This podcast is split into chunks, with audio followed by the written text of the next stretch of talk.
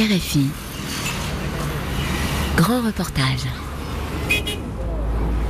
Il faut bien voir que c'est une supercherie. Le but de l'opération du SDEC, c'est de faire croire un appel à l'aide d'un opposant centrafricain. Il faut que ce soit les centrafricains qui demandent aux Français euh, d'intervenir pour le justifier aux yeux de l'opinion publique française et internationale.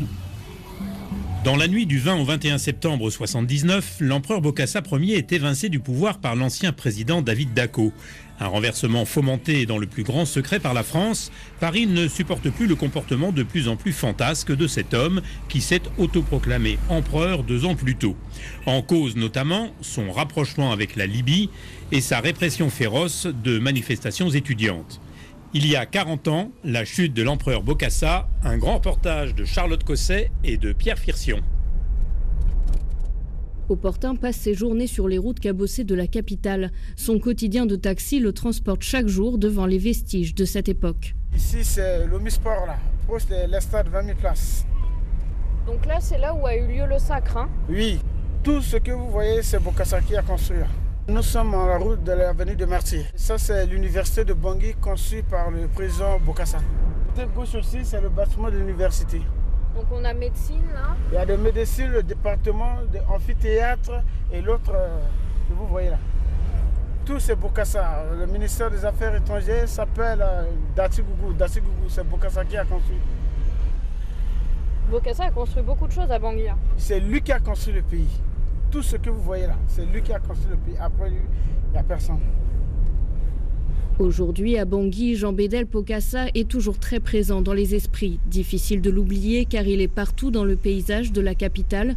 Beaucoup vantent son rôle de bâtisseur. Même Henri Gwanja, l'un de ses plus durs opposants de l'époque, reconnaît qu'il a transformé le pays. Avec du recul, c'était un bâtisseur. Tout ce qui existe aujourd'hui, c'est Bokassa. Sur tout le territoire de la République centrafricaine. Après Bokassa, il y a eu Dako, il y a eu euh, Kolimba, il y a eu euh, Patassé, il y a eu euh, Bozizé, il y a eu Catherine Samba Panza, il y a Touadéra. Ça fait six. Mais tout ce qui existe actuellement, tout ce qui a été bâti, c'est l'œuvre de Bokassa. Tout le monde le reconnaît. C'est pas moi qui le dis. hein. L'hôtel où nous sommes, hein, c'était le Safari à l'époque. hein. Le palais de la Renaissance, euh, c'est sous Bokassa. Tout ce qui existe, hein, quasiment, c'est c'est lui. quoi. L'action de l'empereur saluée aujourd'hui, pourtant il y a 40 ans sa popularité est au plus bas. L'homme est lâché par sa population, en cause sa pratique autoritaire du pouvoir. Il faisait régner la terreur, se souvient cet ancien de sa garde rapprochée qui préfère rester anonyme. Travailler avec lui, c'était vraiment parfois dans la joie, parfois dans la crainte. Quand il était dans ses beaux jours, non, ça allait. Mais quand il était de mauvaise humeur, alors quand il était de mauvaise humeur, il, faut- il fallait se méfier parce que moindre- la moindre erreur, on pouvait t'envoyer en prison, la porte rouge, des trucs comme ça. Vincent Congo était un haut cadre de l'administration publique de cette époque.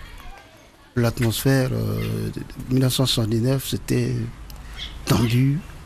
Il y avait suspicion partout, les gens avaient peur.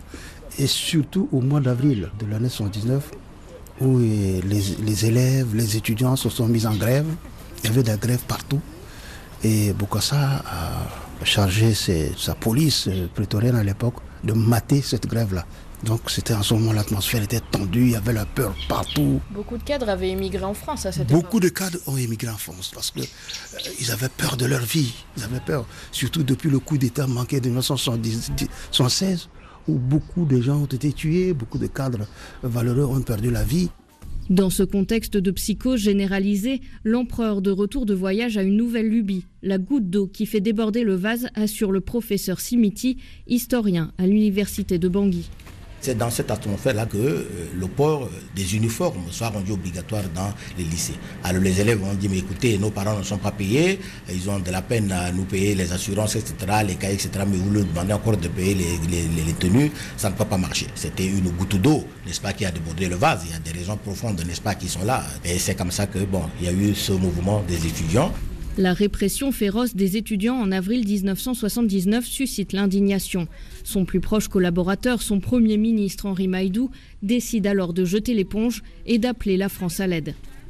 Il y a eu donc euh, des enfants qui sont morts à la maison d'arrêt.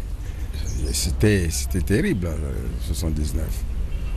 Donc, euh, mon ami et moi, qui était vice-premier ministre, M. Koyamba Alphonse, on a décidé d'écrire à la France, qu'on avait déjà touché. Et la France était disposée à nous aider à faire partir le président, enfin l'empereur à l'époque. C'est ce qui nous a amené à accepter de contribuer à son départ. C'est cette violence-là que nous avons critiquée, nous avons dénoncée. C'est le sens de notre lettre. Et c'est le sens de notre position par la suite.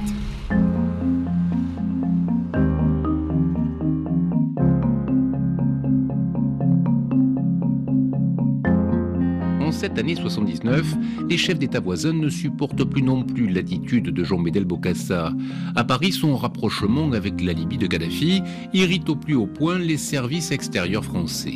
Il faut bien se rappeler la, paranoïa de l'époque qui s'est emparée du SDEC et surtout de son directeur.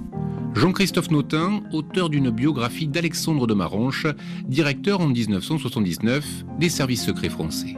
Marange est un anticommuniste notoire, il voit du communiste partout. Quand ils ont su avec le SDEC qu'en Centrafrique, il y avait des conseillers libyens qui arrivaient, que Bokassa s'était rapproché même physiquement euh, de Kadhafi, ils se sont dit, oh là là, ça y est, un pays qui s'allume en rouge sur notre carte, il faut absolument empêcher ça. De plus en plus fantasque depuis son couronnement deux ans plus tôt, l'empereur inquiète également l'Élysée, à en croire Alain Juillet, à l'époque agent du SDEC. Les relations entre Valéry Giscard d'Estaing et Bokassa étaient très particulières parce que tout le monde sait que Giscard, très souvent, il allait chasser, euh, il adorait les safaris et durant ces safaris, il était particulièrement bien accueilli sous toutes les formes. Donc, euh, il menait grand train et il était très content quand il allait là-bas. La contrepartie, c'est que, évidemment, Bokassa tenait un peu son frère, puisqu'il s'appelait mon cher frère. Il le tenait parce qu'il savait trop de choses et qu'il, s'il se mettait à parler, ça pouvait poser des vrais problèmes pour l'image du président français. Au mois de mai, la rupture semble consommée. Les autorités françaises demandent au service action du SDEC de préparer une opération afin d'évincer Bokassa. En parallèle, elle lui cherche un successeur.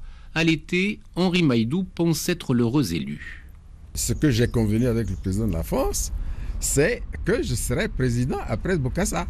L'idée est même soumise au leader centrafricain par René Journiac, le monsieur Afrique de Valéry Giscard d'Estaing, lors d'une rencontre organisée par Omar Bongo le 1er août à Franceville, au Gabon. Henri Maïdou. Journiac a proposé à Bokassa de se retirer et que je prenne la place et poursuivre la gestion du pays. Que dit Bokassa? Ah, il s'est fâché. Il s'est fâché et il a dit qu'il ne démissionnerait pas, qu'il ne partirait pas, en tout cas qu'il ne quitterait pas Bering. Quand Journiac propose ça, euh, vous vous dites pas mince, il me met dans ah. une mauvaise position Ah oui, très mauvaise position. J'étais tout petit dans mes souliers. Mais plutôt que Maïdou, Paris va finalement opter pour l'ancien président David Dacko, renversé 13 ans plus tôt par Bokassa. L'homme tergiverse un temps avant finalement d'accepter fin août, contraint et forcé. Fragilisé, l'empereur décide lui de partir en Libye, chercher à Tripoli appui et argent. L'occasion rêvée pour la France de mettre son plan à exécution. Jean-Christophe Notin. Bokassa qui se rend chez Kadhafi, on se dit voilà l'occasion qui fait la ronde. Donc l'Elysée met un peu une sorte d'appel d'offres sur le marché en disant euh, il faut nous débarrasser de Bokassa. Donc euh, c'est ce que j'ai découvert. Ils ont d'abord demandé à Denard euh, de s'en charger, les réseaux élyséens, donc la cellule Afrique. Et c'est Marange qui, a, apprenant ça, se dit mais non, non, l'outil pour faire cette opération, c'est le service action, c'est le ZEC, c'est moi. Et donc l'Elysée lui dit ben, allez-y. Le 20 septembre, les services extérieurs français montent la première opération baptisée Cabon. Son but Permettre à David Dacko de prendre le pouvoir. L'idée est ainsi de l'emmener à Radio Bangui, d'où il annoncera son coup d'État. Mené par le groupement opérationnel, une structure secrète qui regroupe des soldats du premier PIMA de Bayonne, l'opération se veut totalement clandestine. Le général Patrick Magnificat est alors le chef de l'équipe de commandement de Cabon. On nous a demandé de nous rendre euh, difficilement identifiables. C'est-à-dire qu'on n'avait pas de coiffure, on n'avait pas d'insigne de grade, pas d'insigne d'unité, et nous étions dotés d'armes individuelles étrangères. Donc au premier coup d'œil, de nuit, euh, c'était difficile de savoir à quelle nation appartenaient ces hommes en armes. Ça aurait pu donner l'impression que vous étiez des mercenaires en gros? Ça pouvait donner cette impression. Euh, le, but était de ne pas faire apparaître l'armée française avant l'intervention de Barracuda. David Dacko quitte alors Paris pour Djamena, où il rejoint les soldats de l'opération Cabon. Dans le Transal qui le conduit à Bangui, le futur ex-président est, selon Patrick Magnificat, légitimement inquiet. Et pour cause, les 114 hommes du Géo, le groupement opérationnel, n'atterrissent dans la capitale centrafricaine qu'à 23 heures, avec 1h20 de retard sur l'horaire prévu. Une course contre la montre s'enclenche alors. Répartis en différents commandos, les soldats prennent petit à petit le contrôle de l'aéroport pendant qu'une équipe fonce vers Radio Bangui pour permettre à David Dacko de prononcer son allocution avant la fin des programmes. Patrick Magnificat. 23h46, le détachement est arrivé avec le président entrant. Et à 23h51, on a convaincu les techniciens de passer de la musique militaire. Et à 23h55, David Daco a fait sa première déclaration en langue locale, en sango, et qui était suivie de déclarations en français. Donc, avant minuit, il s'est exprimé sur les ondes de Radio Bangui. Les habitants ont, eux, du mal à comprendre ce qui se passe. Vincent Congo occupe à ce moment-là un haut poste au ministère des Transports. Il était vers les minuit et la fille qui annonce coup d'État militaire à Bangui. Vous, vous l'avez entendu? Je l'ai entendu. Pour nous, un coup d'État à Bangui, c'était impossible. Bokassa avait mis ses agents partout. Donc l'armée centrafricaine ne pouvait pas organiser un coup d'État contre Bokassa. Donc on s'est dit, mais qu'est-ce qui se passe? Et dans la même foulée, dans la même lancée, on entend la voix du président Dako. Dako qui parle. J'ai pris la tête de ce gouvernement de salut public en ma qualité de seul chef d'État centrafricain élu par vous au suffrage universel. Au nom de ce gouvernement de salut public et du peuple centrafricain, je proclame solennellement la déchéance de l'empereur Bokassa Ier dans son allocution, le nouvel homme fort de la Centrafrique appelle également la France à l'aide.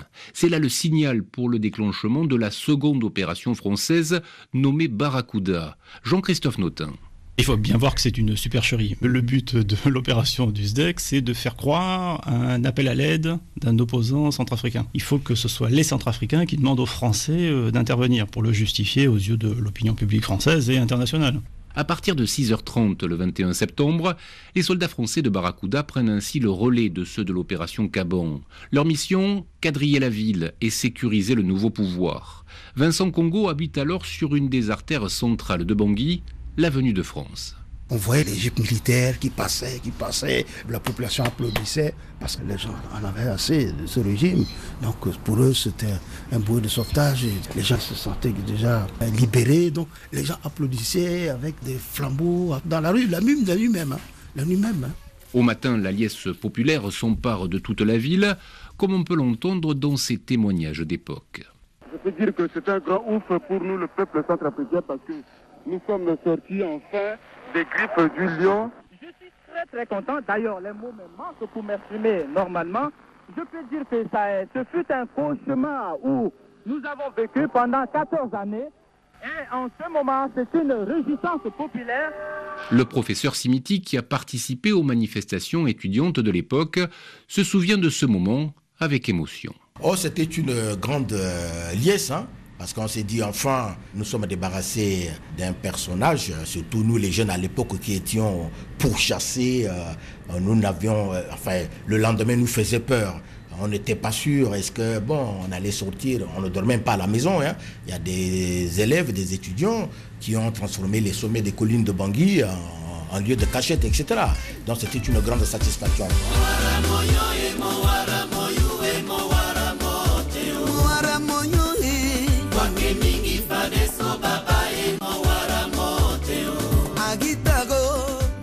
Ce temps, à 80 km de la capitale, des militaires français de Barracuda prennent d'assaut le palais de Berengo, la résidence de l'empereur déchu. Mais ils ne sont pas seuls. Des agents du SDEC ont également fait le déplacement. Jean-Christophe Notin. L'objectif est aussi de faire place nette et donc d'éviter que euh, ce que Bokassa avait en possession tombe en d'autres mains. Donc euh, oui, le service action a eu pour mission de nettoyer le bureau de Bokassa de différents euh, documents. Le service action en a détruit beaucoup sur place. Une partie est revenue en France, à Mortier, la DGSE. Maranche évidemment les a consultés. Est-ce qu'il les a transmis à l'Elysée Est-ce qu'ils ont été détruits à Mortier? Ça je ne sais pas. Ce qui est certain, c'est qu'il n'y a pas eu d'exploitation hors Qu'y avait-il dans ces documents? 40 ans après, le mystère reste entier. Les deux opérations Cabon et Barracuda sont finalement un succès, même si la France donne le sentiment d'avoir mené une véritable expédition coloniale. Paris est même soupçonné d'alimenter les accusations de cannibalisme contre l'ex-empereur, accusations qui se révéleront mensongères. Alain Juillet, ancien agent du SDEC. On va montrer dans des soi-disant des frigidaires qui sont dans le palais de Bokassa, on va montrer des enfants morts et on va dire Bokassa il mangeait des enfants. Donc on, fait de Bokassa un cannibale. Ça c'est de la manipulation, ça fait partie de l'opération. Ça avait été conçu dans le cadre de cette opération. Il fallait ruiner la réputation de Bokassa pour justifier qu'on le mette dehors. Un procédé qui scandalise son ancien avocat, maître Nicolas Tiangay. Oui, on a essayé de le salir, hein, par exemple sur la question de l'anthropophagie, où il a été d'ailleurs acquitté, puisque sur les 14 chefs d'accusation, il a été condamné pour 4 chefs d'accusation et il a été acquitté pour 10 chefs d'accusation. La question de l'anthropophagie, c'est la question qui a beaucoup fâché. Hein. C'était vraiment de l'intoxication pour affaiblir, euh, pour le salir et puis justifier son renversement. Jean Bédel Bocassa lui a compris dès le matin du 21 septembre que son sort était scellé. Il tente dans un premier temps de rejoindre la France, mais doit y renoncer après le veto de Paris. Sa tentative de retour avortée, puis son procès mettront un terme à ses ambitions. 40 ans après sa chute, pourtant, une certaine nostalgie s'est emparée du pays.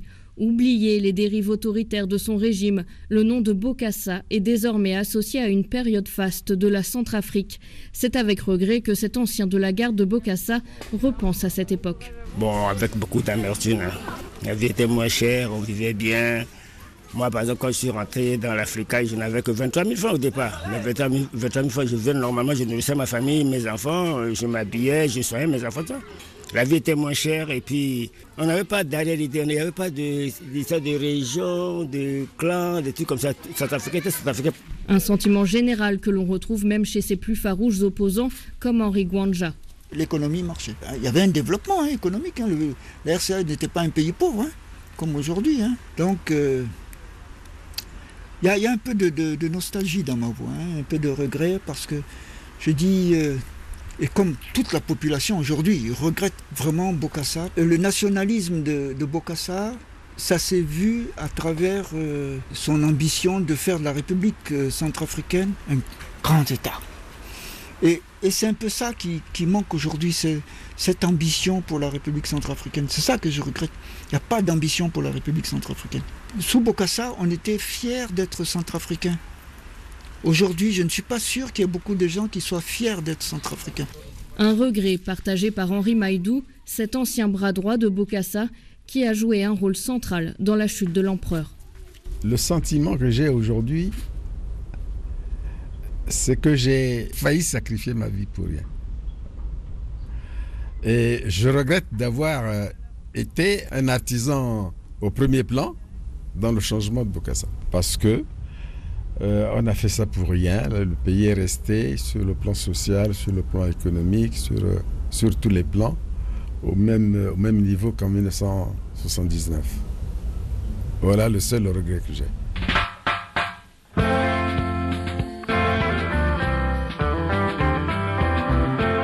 Il y a 40 ans, la chute de l'empereur Bokassa, un grand reportage de Charlotte Cosset et de Pierre Firsion, réalisation Ludivine Abado, à retrouver également sur RFI.fr.